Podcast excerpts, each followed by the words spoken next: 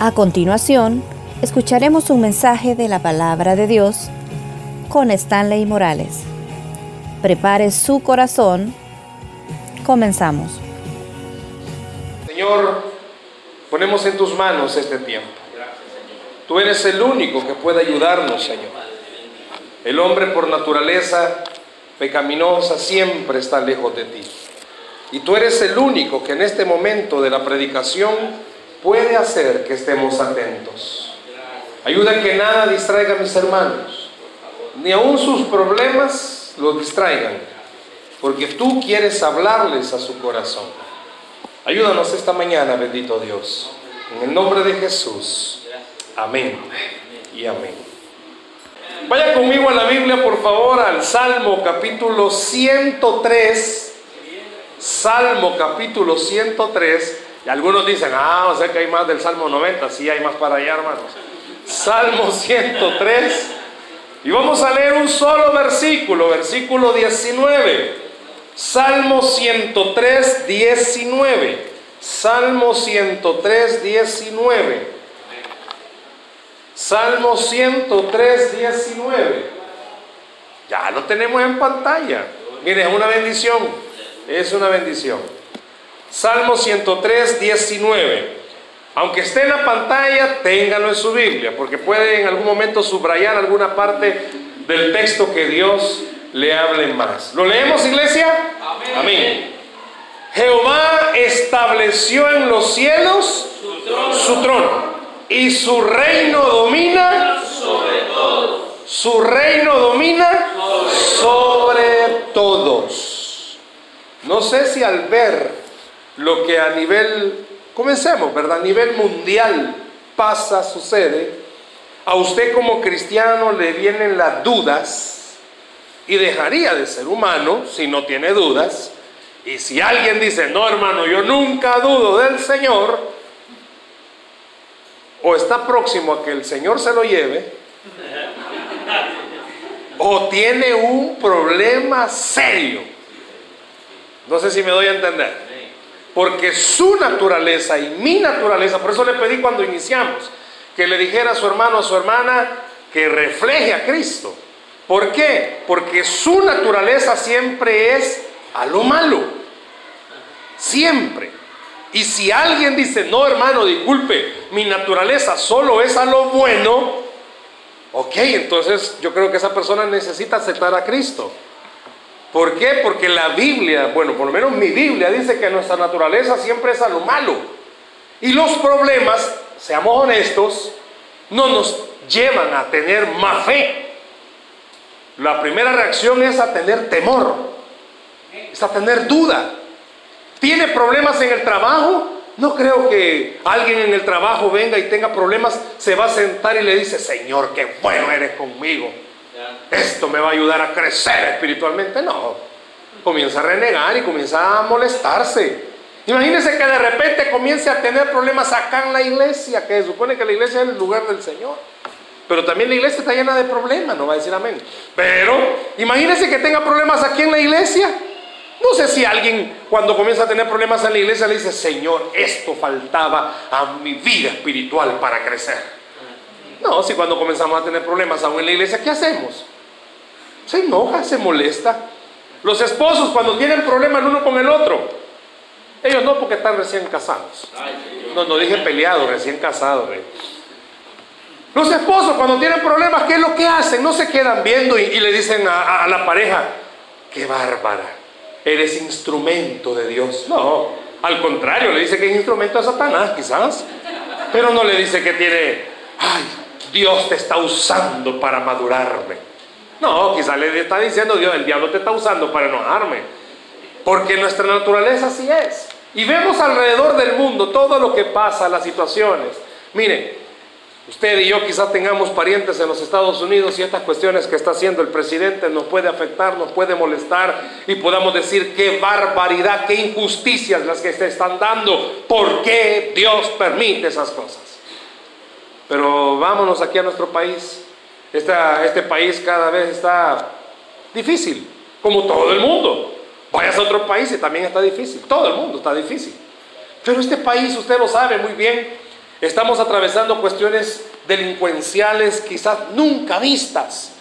Muchos de la vieja escuela, por así decirlo, añoran la guardia, que aparezca la guardia. ¿Por qué? Porque dos pescosadas mantenían quieta a la gente. No, ustedes se recordarán, no me vayan a decir que tan bichos, hermano, la mayoría, porque tan jóvenes, pero jóvenes con experiencia. Los que están sin pichones quizás ni saben de qué estoy hablando, pero los jóvenes con experiencia ustedes se recordarán. No podían haber cinco bichos en una esquina cuando venía la guardia porque a los cinco los pescociaba. Les preguntaba, después de pescociarlo les preguntaba, ¿y qué están haciendo? Hoy no, hoy es al revés. Antes de hacer algo, eh, niños, ¿qué hacen muchachitos? Bueno, pero esas son cosas. En las próximas elecciones voten por el pastor Omaro. Ahora, imagínense todo lo que pasa alrededor de este mundo. Vámonos más pequeño todavía, ya no hablemos del Salvador. Hable en su casa. Hagamos más chiquito. Vámonos a su casa. Siempre he dicho, quiere saber cómo es un cristiano, vaya a vivir con él un fin de semana. Allá vaya. Si aquí todo el mundo es amor. Si aquí en la iglesia está, Dios le bendiga. Y quizás por dentro, cara de hormiga. Pero bueno, vamos a vivir un fin de semana y todos tenemos líos, todos tenemos problemas. ¿Habrá alguien que no tenga problemas, hermano? Todos tenemos dificultades. Y la pregunta es, ¿qué está haciendo Dios? ¿Dónde está Dios? ¿Dónde está el Señor? Muchos quizás batallamos con nuestra fe de creer que aún en la crisis más fuerte, ahí está el Señor. Le acaba de pegar la vida un gran golpe y usted está luchando por creer que Dios está ahí. Y este versículo que acabamos de leer, el salmista David, enseña algo. Dios tiene el control de todas las cosas. Así dice el versículo. Cuando usted oye la palabra Dios tiene el control de todas las cosas, en más de alguna ocasión usted ha escuchado esto que Dios es soberano. Pero a alguien que por primera vez escuche la palabra soberanía, quizás comience a tener un conflicto en querer entender. Y se usan versículos que ni una hoja se cae si Dios no lo permite. Ni un cabello de su cabeza se cae si Dios no lo permite. Que no le pasa lo que le pasa si Dios no lo permite. Lo difícil está en es encontrar el por qué Dios lo está permitiendo.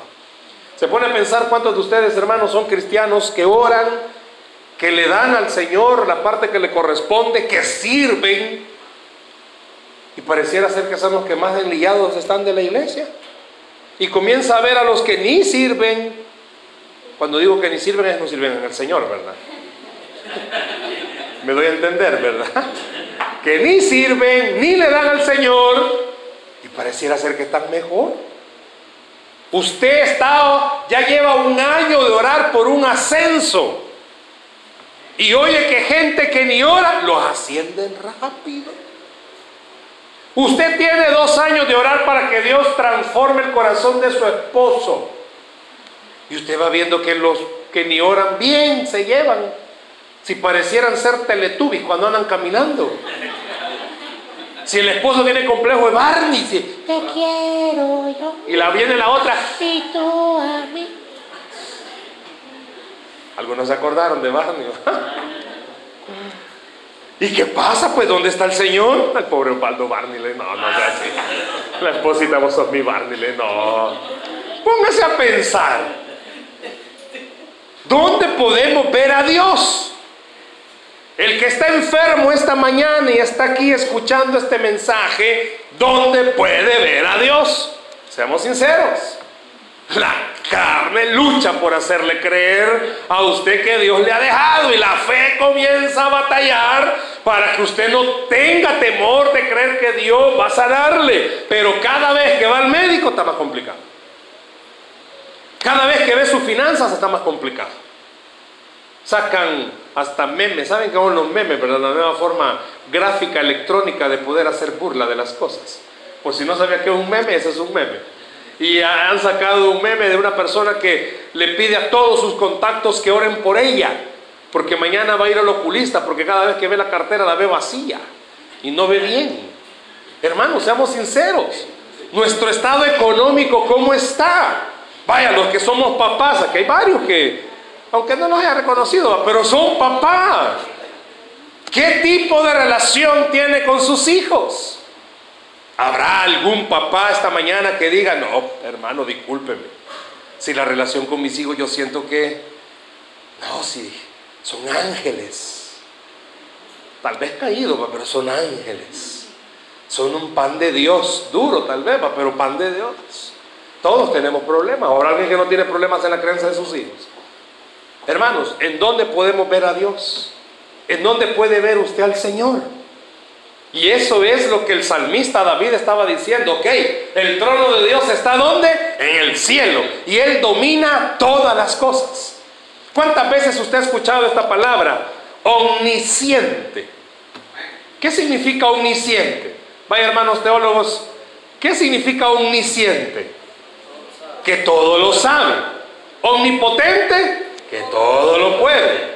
Y omnipresente, que está en todo lugar. Todo lo hemos escuchado. Y usted sabe que Dios todo lo puede. Y usted hasta es más, lo dice. Yo tengo un Dios todopoderoso. Pero cuando comienza a ver su vida dice, ¿y dónde está el Dios todopoderoso? ¿Y dónde está el Dios omnisciente que todo lo sabe? ¿Y dónde está el Dios omnipresente? Lo asaltaron en el bus y como que Dios estaba distraído. Iba en el carro y le pegaron. ¿Y por qué? Si hasta orando iba, cantando alabanzas, he dejado de oír al hermano Maluma y comencé a oír alabanzas. Dios me reprendió que deje de oír al conejo malo y estoy oyendo cosas buenas. Y ¡pum! El conejo malo. ¿Saben cuál es el conejo malo? Malo, ¿va? ¿Ah? Bad Bunny. Uno que vino a hablar tonteras. Ahora, pónganse a pensar dónde puede ver la soberanía de Dios. ¿Dónde? ¿Dónde puede ver el control? La esposa, ¿dónde puede ver el control de Dios? Los hijos, ¿dónde pueden ver el control de Dios si tienen problemas con sus padres? ¿Cuántos jóvenes hijos habrán acá que sus papás no quieren nada con el Señor y usted es el único que quiere algo con el Señor y ora por ellos? Cuando dice el salmista, el trono de Dios está en el cielo y Él domina sobre todas las cosas, estaba tratando en ese momento de que todos los que le estaban escuchando entendieran algo, hermanos. Dios no se ha movido de su lugar. Él sigue controlando aún lo que para usted y para mí ya perdió el control. Y qué interesante es, si usted de verdad cree que es Dios Todopoderoso, que se haga una pregunta. Su vida refleja que de verdad usted cree que Dios es Todopoderoso. Escuche bien.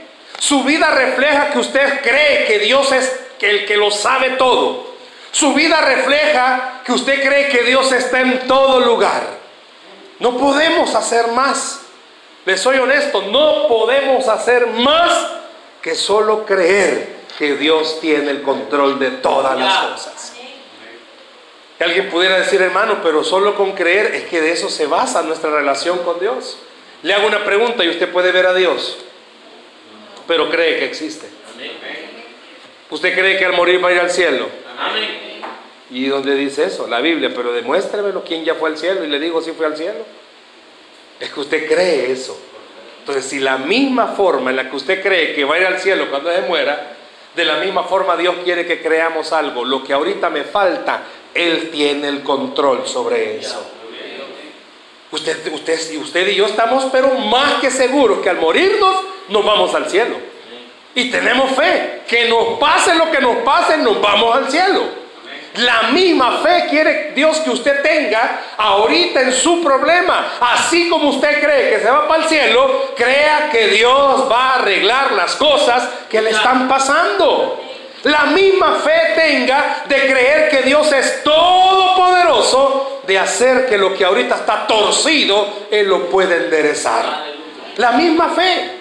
Por eso comience a ver. Hace rato le dije, vea a su hermano o su hermana y dígale, refleja a Cristo. Ahora yo quiero preguntarle, ¿cree usted que su rostro, el suyo, refleja que de verdad está seguro y segura que Dios tiene el control de todas las cosas?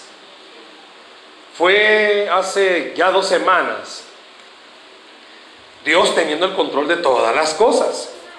Era día viernes. Mi papá tiene ya casi 81 años y eh, por la misericordia de Dios sobrevive. Él es hipertenso, tiene diabetes, tiene glaucoma, ¿qué no tiene? Pero últimamente estaba batallando con vértigo. ¿Sabe qué es el vértigo?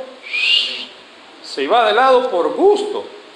Y estaba en tratamiento de vértigo y ese viernes le tocaba control con, con la médico. Y va y la doctora lo revisa y cuando detecta algo, él se veía bien, aparentemente estaba bien, pero la presión la tenía 300 arriba sobre 180. Y el azúcar la tenía por el suelo, la glucosa. Inmediatamente lo ingresan. Él se, miraba bien, él se miraba bien. Ese día yo tengo reunión con los matrimonios, los viernes, y mi mamá me habla y me dice, porque a esa edad mi papá ya no puede andar solo y por tantas cosas mi mamá siempre va con él. Y ellos son los que cuidan a mis hijos cuando yo ando con mi esposa en las actividades de la iglesia. Y me dice, mira, fíjate que van a ingresar a tu papá. Entonces, pa, ok, me avisas. Número uno dijo, ok, se van mis hijos conmigo. Y le digo, ok, vayan a cambiarse. Me siento y en el momento algo que me dice, no puedes ir a la reunión. Tenés que suspender. Y lo primero que vino a mi mente es, se va a morir mi papá. Y me quebré, porque no estaba preparado para esa situación, nadie está preparado para esa situación. Y le hablo a mi esposa y le digo, mira, vamos a suspender la reunión por esto y por esto y por esto. Bueno, mi papá pasó ingresado nueve días y en esos nueve días las cosas se iban complicando hasta el punto que un día se cayó. Ya no solo era lo que tenía, sino que hasta ahora se había descuadernado ahí. Pero una palabra que resonó durante todos los días. ¿Crees que tengo el control? Y le soy honesto. No crea que el gran siervo del Señor salía, oh sí Jehová, tú tienes el control. Anduve triste, andaba decaído, andaba pensando, mi papá se va a morir, lo que nunca había hecho, yo confieso pecador, andaba buscando ya las funerarias, dije, ¿dónde va a tocar? Pero había una palabra que siempre resonaba, Dios tiene el control. Y le soy sincero, no crea que en algún momento vino el hombre de fe y salió a toda la familia a decirle, no se preocupen, Dios tiene el control. Dios me hizo entender algo. Mi padre salió, lo dieron de alta, no 100%. Ahí está batallando. Y sigue la voz diciéndome que Dios tiene el control. A mi papá lo ingresaron un viernes y el sábado siguiente yo tenía que casar una pareja. Se pone a pensar mi estado de ánimo, cómo iba a estar. Yo le dije a mi esposa, ¿y cómo voy a estar chillando? Van a decir la gente que va a ver qué vida la que le estoy deseando a los que van a casar. Y imagina el que los esté casando llorando. Usted no sabe lo que están haciendo. Ah, imagínense, terrible. Pero Dios usó a mi esposa con unas palabras. Y mi esposa me dijo, sabes que aunque se muera tu papá, tenés que ir. Porque sos ministro y tenés que ir. Tu compromiso no es con las personas, es con Dios. Y tenía razón, tenía que ir. Fui, los casé. Y casando estaba y los esposos ellos para ellos lo tomaban. ¿va? Pero yo, parte de las cosas que decía es, aunque usted no entienda, Dios tiene el control, pero era para mí. Le digo, las cosas no han cambiado, pero sé que Dios tiene el control. ¿Qué significa entender la soberanía de Dios? Que aunque a usted siempre le venga resultando 2 más 2, 3, usted entienda, Dios tiene el control. Usted no entiende por qué le salen así las cosas, Dios tiene el control. Usted no sabe cómo va a ser y seamos honestos, llegan los días de cobro y no sabemos qué vamos a hacer. Qué importante recordar, Dios tiene el control. Las cosas no cambian, la familia se sigue peleando por lo mismo. Dios tiene el control. Y qué importante es que usted y yo, así como tengo fe de creer que me voy al cielo, debo de tener fe que Dios puede cambiar las cosas. Dios puede hacer todo lo que yo no puedo hacer. Ya intentó, ya intentó de todo. ¿Cuántos de ustedes sean sinceros? Han buscado a su pastor y le han dicho, ore hermano, porque ya no puedo. Y el pastor ora y viene usted y dice, no, este pastor ni ha de orar quizás. Porque las cosas no cambian. Voy a hacer un pacto con el Señor. Ay, hermano, no estés haciendo pacto porque después usted no cumple. Dios sí cumple, pero Él no cumple. Él siempre va a cumplir. Usted es el que no cumple. Yo no sé cuántos han dicho, no, esta semana me voy a levantar a orar. Y se levantó a orar y lo felicito. Y las cosas no cambiaron. Más bravo se pone. Seamos sinceros, ¿cuántos han llegado a creer? Bueno, ¿cuántos de ustedes se meten a San Google a buscar métodos de oración porque ha de creer que su oración es la mala?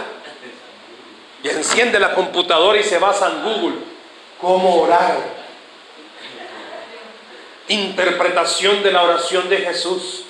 Porque usted cree que hay palabras mágicas para poder tocar el trono de Dios, como así dice un canto, ¿verdad? Fe mueve la mano de Dios. ¿Se recuerda esa?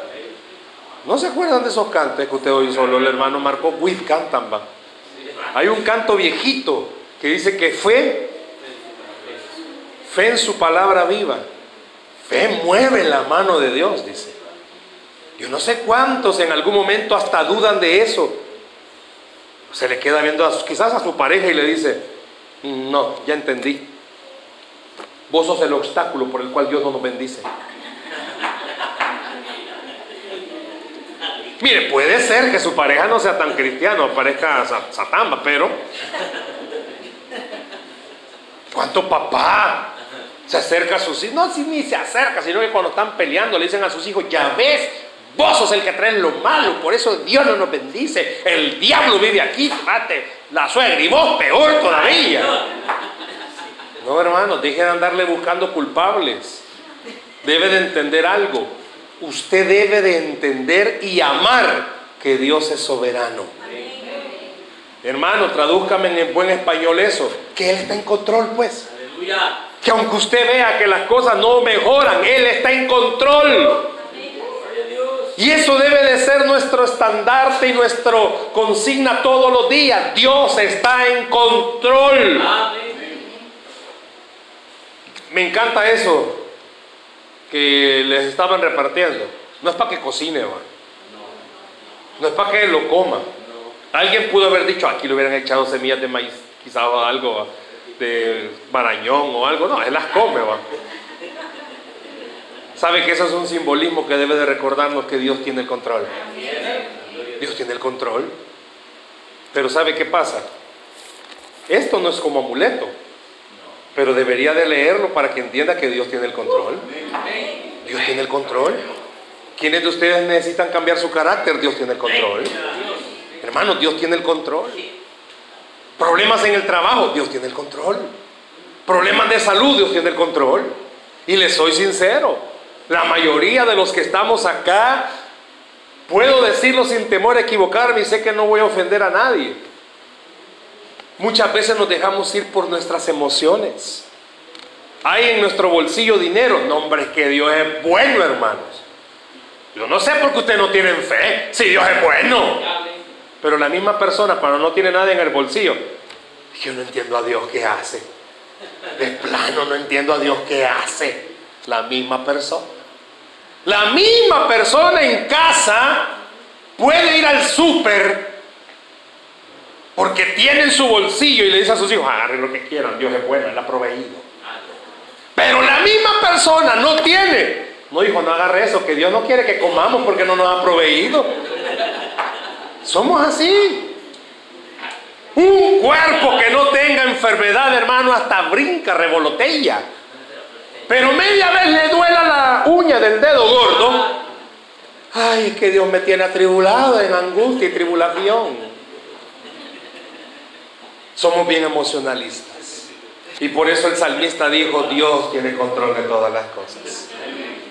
Hermanos, nosotros no vivimos por vista. Dice la Biblia que vivimos por fe. No vivimos por lo que vemos. Ay Dios, imagínense si viviéramos por lo que vemos, hermanos, ya la regamos. Si a veces cuando nos pagan es como, el, como la arena, hermanos, se va entre los dedos. Pero vivimos por fe. Dice el salmista, usted debe de estar seguro, pero seguro que Dios tiene control de todas las cosas. Aquellos de ustedes, se lo va a dar deseo al Señor. Aquellos de ustedes que, que tienen problemas con sus hijos. Qué bueno fuera que en algún momento lo vieran. No, típico papá, ¿verdad? Que cuando oramos le decimos a nuestros hijos, hijo, yo sé, algún día el diablo que te atormenta te va a soltar. Porque para los hijos el diablo que lo atormenta, ¿saben quién es? Ustedes. Así de sencillo. Así de sencillo. Estaba una vez un papá. Ellos aprovechaban la hora del almuerzo como familia para leer la Biblia y compartirla. Y el papá en ese momento, sin programarlo, abre la Biblia y lee el versículo que dice, hijos, obedeced a vuestros padres en todo. Y el papá agarra esa fuerza, ese papá no viene a esta iglesia, agarra esa fuerza y dice, vaya hijos, esta palabra es poderosa, la voy a volver a leer. Y lee, hijos, obedeced a vuestros padres en todo. Y como el hijo tenía la Biblia, ¿verdad? Solo se le queda viendo al papá, pero de repente el hijo vuelve a ver y le dice, siga leyendo, padre, que la palabra que viene es más poderosa todavía. Y el versículo decía, y vosotros padres, no exasperéis a vuestros hijos. Y el hijo le dice, esta palabra es poderosa, padre, vuélvela a leerle. Porque así es. Los padres dicen que son los hijos los que se llevan la bendición y los hijos dicen que son los padres los que se llevan la bendición que por culpa de ello yo quiero decirle a ambos lados, Dios tiene el control. Si usted siente que su hijo está, está siendo jalado por este mundo, recuerde algo, Dios tiene el control. Eso sí, ¿qué significa creer que Dios tenga el control? No significa no hacer nada, no, eso es dejadez. De creer que Dios tiene el control es alimentar mi fe. Deje de estar alimentándose de cosas negativas.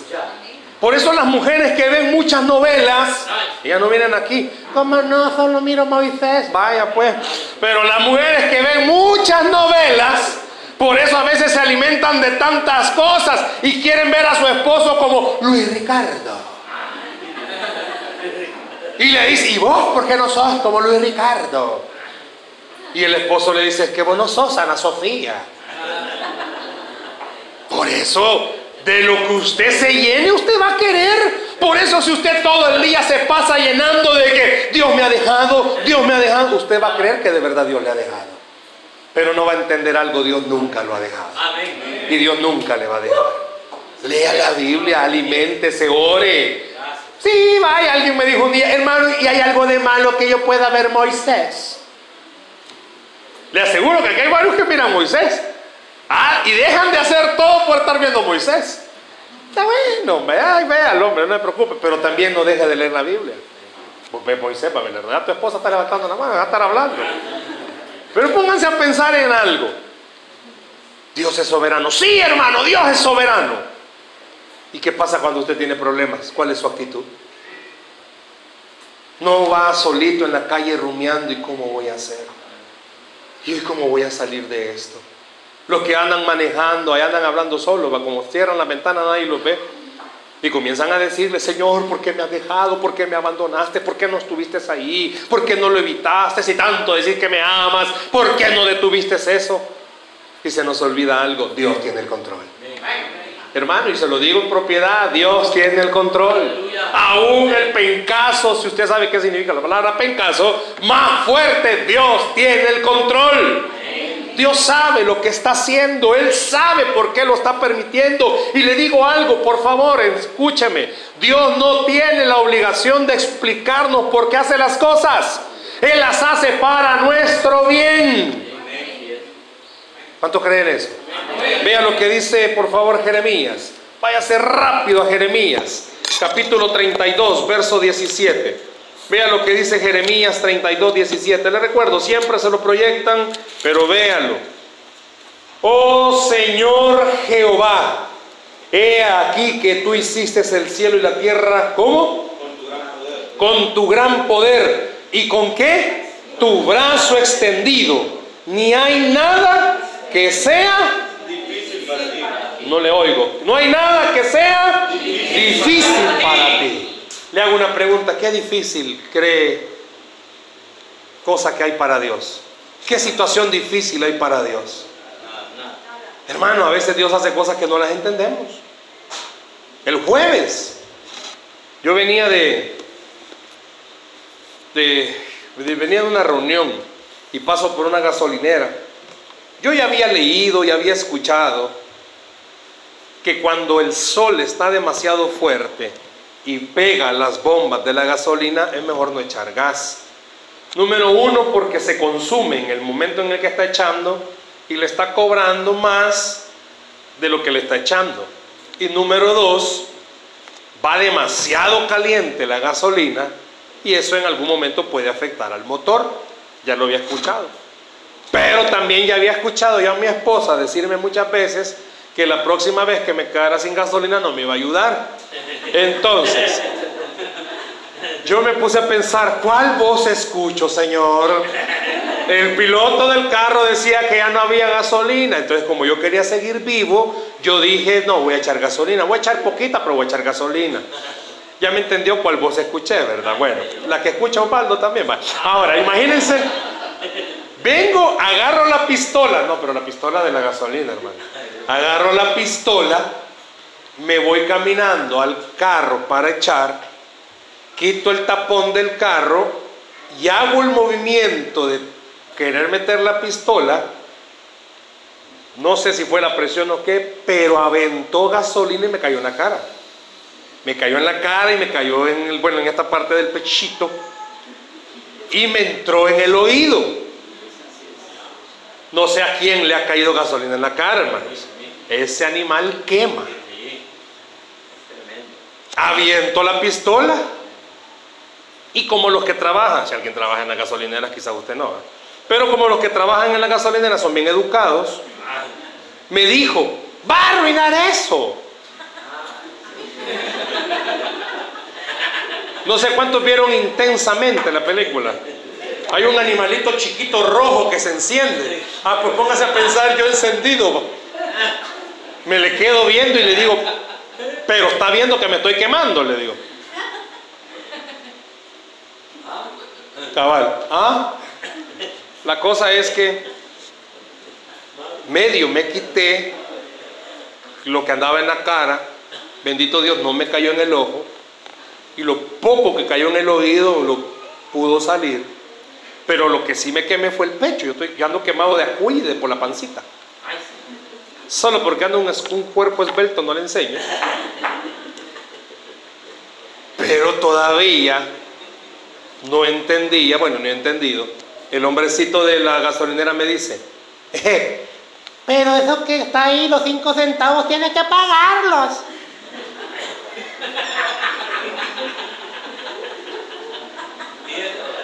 ¿Usted qué cree que hice yo en ese momento?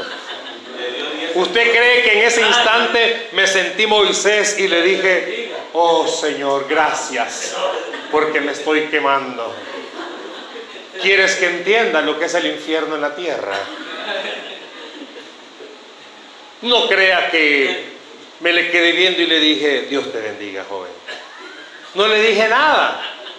Solo me fui a donde estaban ahí y le dije, mire, le dije, ¿vio lo que pasó? Sí, señor, disculpe que no sé qué, no tiene que pagar nada. Y viene el otro hombrecito, ¿y quién va a pagar? Ya me dijo el otro señor, ay déjelo que este no sabe lo que hace, ni lo que dice, le digo. Me subo al carro, pongo el aire a todo poder porque me estaba quemando. Gracias a Dios que estaba cerca de donde trabaja mi esposa. Y donde trabaja mi esposa hay donde poder bañarme. Pero no evité que me quemara el pecho y la pancita. Si es pancita, hermano. Ajá, no entendí. Pero le digo algo. Dios no evitó que me cayera gasolina.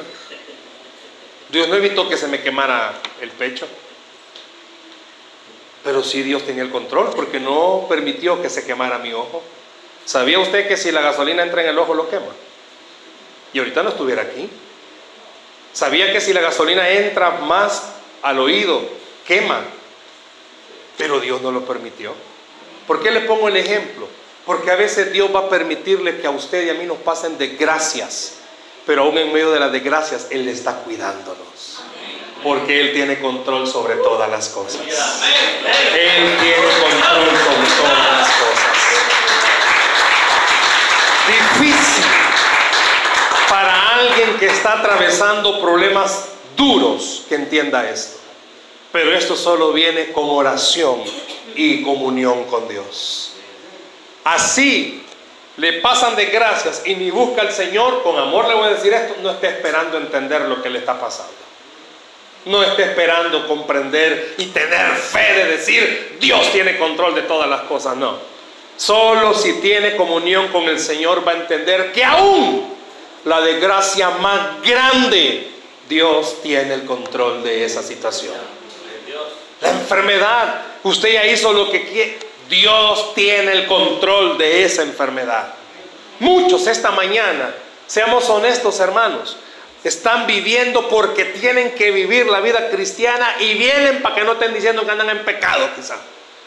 Pero hallarle sentido a los problemas, las situaciones, por qué Dios permitió esto, por qué Dios permitió lo otro, quizás no lo ha entendido. Por eso Dios le trajo aquí esta mañana para decirle algo. Hasta que mejore su relación con Él, va a comenzar a entender algo. Dios sí tiene el control de todas las cosas. Muchos de ustedes quizás de jefe tienen a Satán porque huele a azufre y se comporta como Satán. Y usted se pregunta, ¿y por qué Dios me permite eso, hermano, hermana? Hasta eso Dios lo usa. Por un tiempo yo tuve a una jefa cristiana, dice ella, que delante de toda la iglesia y delante de mucha gente era la sierva de Dios. Pero detrás de mucha gente era la sierva de Satán. Viera cómo le encanta hacerle la vida imposible a las personas. Y le encanta hacerse sentir. No sé si usted conozca gente así. Que le encanta hacerse sentir. Y hubo mucho tiempo que yo le dije al Señor, ¿y qué pasa? ¿Qué estoy haciendo mal? ¿Por qué no mueves a esta persona o no haces algo? Oro por ella, la bendigo, la, tantas cosas. Y Dios me hizo entender algo. Yo estoy en control de eso. Ah, sí, Señor, mucho control tenés, le decía. Porque esta maestra hace lo que quiere y se japta. Yo tengo el control de todas las cosas, Stanley. Y llegar a entender eso, hermano, sí que es. Mira, hay una palabra, no sé si la han usado, es yuca, hermano. Llegar a entender eso es yuca. Llegar a entender eso es yuca. Como alguien puede. Hola, Dios le bendiga. Bien difícil. Bueno, los que están casados saben, es bien difícil. Pero llegar a entender que Dios tiene el control de todas las cosas solo vino con mi comunión con Dios. Sabe que la persona todavía anda por ahí, pero Dios tiene control de todas las cosas. ¿Qué significa eso? Puede seguir haciéndole mal a las personas, pero a mí no me sigue haciendo mal. ¿Por qué? Porque Dios tiene control de todas las cosas. Lo mismo le pasa a usted, hermano. Seamos sinceros, ¿a cuántos de ustedes en casa? Perdón, pero no hay otro ejemplo mayor. Esposo o hijo le roban la paz rapidito, men. Si usted anda feliz, se levanta, ay Señor, qué bendición este nuevo día y a la par está el esposo. Ya le robó la paz. Ve a su hijo, ya le robó la paz. Porque quiere, hermana. Dígase usted solo, porque quiero. Dios tiene control de todas las cosas. Y no hay bulldog, perdón, no hay esposo tan bravo que Dios no tenga el control sobre él. No hay hijo tan pitbull, perdón, tan perdido que Dios no pueda con él. pobre maldito. Bueno, defínase si es Barney o si es pitbull. Póngase a pensar en algo. Dios tiene control de todas las cosas. Pero ya no solo lo diga, comience a vivirlo vea su situación en cualquier área y diga, Dios tiene control sobre esto que me está pasando. A su trabajo vaya mañana, Dios tiene control de esto que me está pasando. Hoy al llegar a casa, mire, si quiere hacerlo, hágalo, si no, no hay ningún problema y tampoco hay arte de magia. Pero cuando llegue a su casa, recuerde algo, en su casa Dios es el que tiene el control. Y no importa lo bravo que sea la familia, Dios tiene el control de todas las cosas. Yo quiero terminar con este versículo en Romanos 8:28. No lo busque que usted y yo lo podemos de memoria. ¿Qué dice Romanos 8:28? Y sabemos que los que amamos a Dios, todas las cosas nos ayudan a bien. ¿Sí o sí? Todo le ayuda bien, hermano. Yo quiero decirle esto. La próxima vez que usted reciba una pescosada de la vida,